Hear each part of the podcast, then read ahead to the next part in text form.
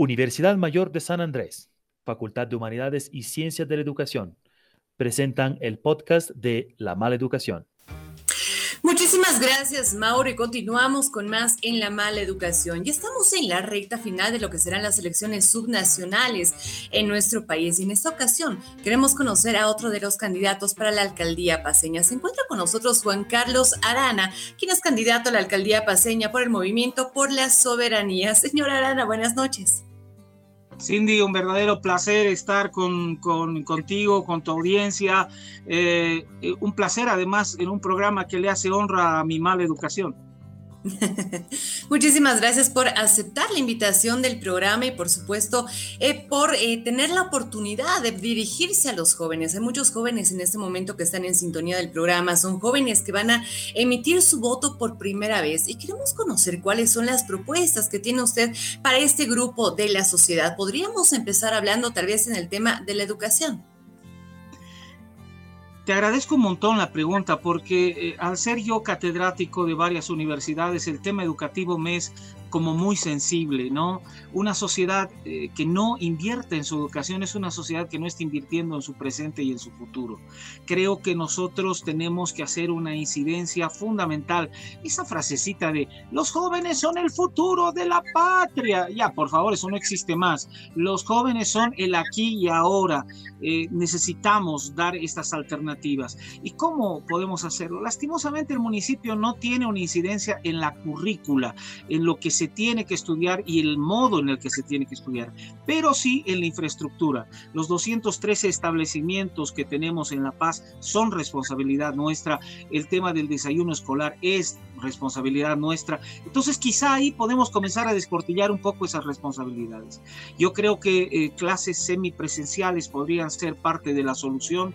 Hoy día, ante la carencia de Internet y ante la falencia de velocidad de nuestro Internet, es impensable que los chicos puedan aprender si es que no tienen una alternativa. Eh, diferente a la eh, que tengan la obligación de tener un internet veloz que no hay en nuestro país los papás no están en condiciones económicas como para pagarles un internet de esas condiciones. Creo que tenemos que generar junto con las empresas, por ejemplo, de telefonía celular, la posibilidad de liberar ciertos montos en ciertas áreas del Internet e incluso en ciertos horarios. Eh, yo planteo zonas de Wi-Fi absolutamente libres, sobre todo en lo que he denominado las zonas comunes, le hace San Francisco, la Plaza Villarroel, todos los establecimientos educativos deberían tener internet gratuito, no por un tema de demagogia, sino porque hoy por hoy el conocimiento es pues un derecho humano, no es un privilegio de los que puedan pagarse un internet primero. Dos, a los jóvenes, si tú tienes, si tú eres el, huasquiri de tu curso, el más estudioso, o eres el más vago, tu título de bachiller es exactamente el mismo. Nosotros queremos priorizar. Si tú eres excelente en lo que haces, si eres el mejor alumno de tu curso, tienes derecho y, y el municipio tiene que reforzarte. ¿Cómo? Pagándote toda tu educación y tu formación universitaria, ya sea que quieras formarte en una universidad pública o privada. Eso tendría que ser parte y es sostenible con los programas que tenemos de incentivo a los estudiantes. Pero si eres un universitario de excelencia, lo que nosotros queremos es que si estás dentro del promedio del 96 a 100, haya una comisión académica que califique tu rendimiento y esa comisión académica te dé la alternativa de que tú tengas el primer trabajo digno, bien remunerado dentro del municipio. Y si tu tesis está referida a un tema de desarrollo de la paz, te vuelves el director de tu proyecto para que tu tesis se vuelva una realidad y beneficie a nuestra ciudad. Estoy pensando en cientos de miles de jóvenes que le tienen terror a la tesis y a tener empleo. Creo que con esto no vamos a dejarlos sin empleo y vamos a darles la alternativa de que tengan un empleo sostenible a lo largo del tiempo. Y si son de excelencia, su ciudad los va a premiar. Bueno, sabemos eh, que las competencias eh, municipales prácticamente se centran en lo que es eh, la educación a nivel escolar, ¿no? a, nivel de, unidades educativas, fiscales, de convenio. Sin embargo, precisamente estos jóvenes que están ingresando a la universidad a veces no tienen la opción de quizás optar por una carrera universitaria, quizás por la distancia, quizás por un tema económico. Ahora, si bien sus propuestas están basadas en los jóvenes que terminando la universidad puedan tener esta oportunidad de trabajo. ¿Qué hacemos con estos jóvenes que no tienen quizás la oportunidad de estudiar una carrera universitaria? Sabemos que quizás no están dentro de las competencias municipales, pero tal vez habría la forma de incluirlas creo que tenemos, eh, nosotros tenemos un plan que a mí me ha encantado de verdad y me enamora dentro, dentro de la propuesta que nosotros hacemos, que es la creación de lo que hemos denominado las UTAMAS. ¿Qué son las UTAMAS? Son eh, traducido de la Aymara es tu casa, que es lo que queremos que sean.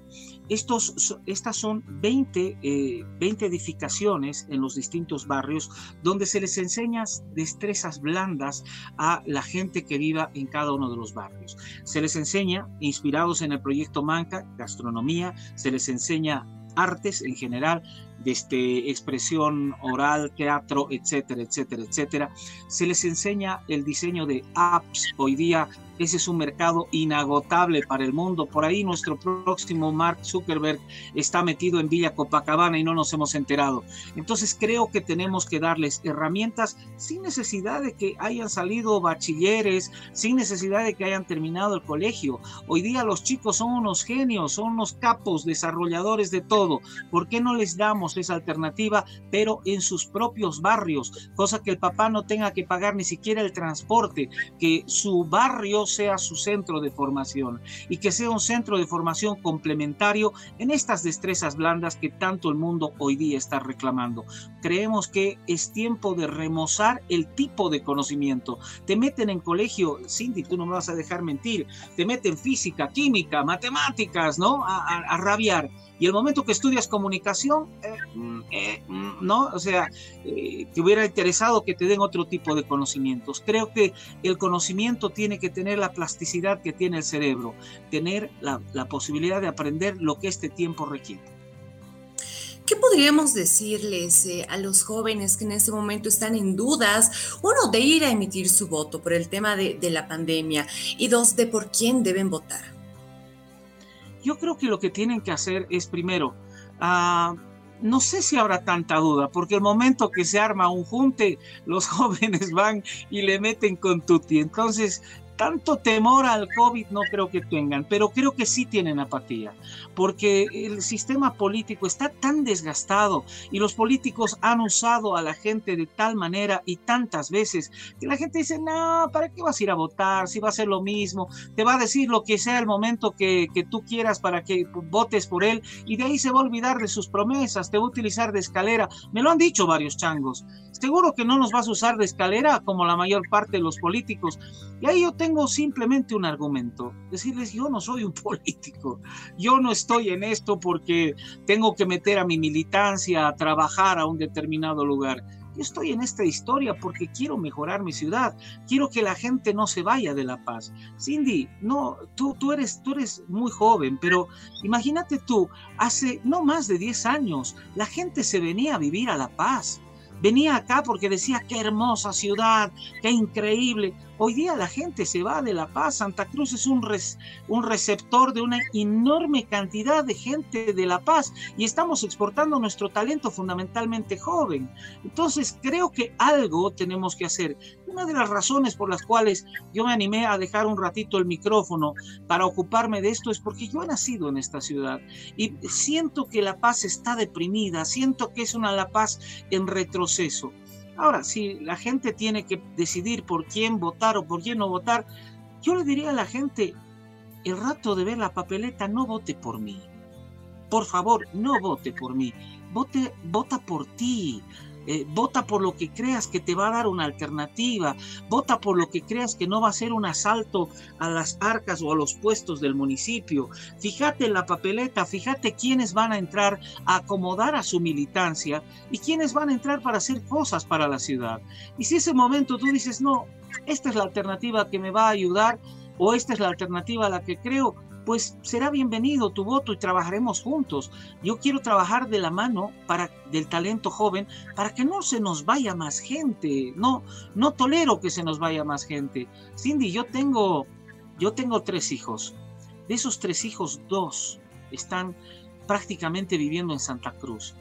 me duele como paseño. Te digo, no puede ser. O sea, creo que tenemos que generar una, una ciudad para todos y todas, pero una ciudad con oportunidades, una ciudad inclusiva, una ciudad que no sea una ciudad de conflicto. Y creo que hemos tocado fondo cuando el año pasado hemos tenido que poner contenedores para defender nuestra casa o nuestras cosas. Eso no puede volver a repetirse. No más odio, no más rencor, no más confrontación. Una ciudad creo que inclusiva, una ciudad de oportunidades es lo que tenemos que generar. El haberse animado, precisamente como lo decía, en, dejar los micrófonos de lado por un tiempo para eh, vivir esta experiencia como candidato a la alcaldía paseña y en medio de una pandemia, ¿qué aprendizaje le deja? Tomando en cuenta que además se vivió eh, toda esta campaña eh, en medio de una pandemia, ¿no? En medio de em, cierto tipo de cuarentena que estamos viviendo, ciertas restricciones además.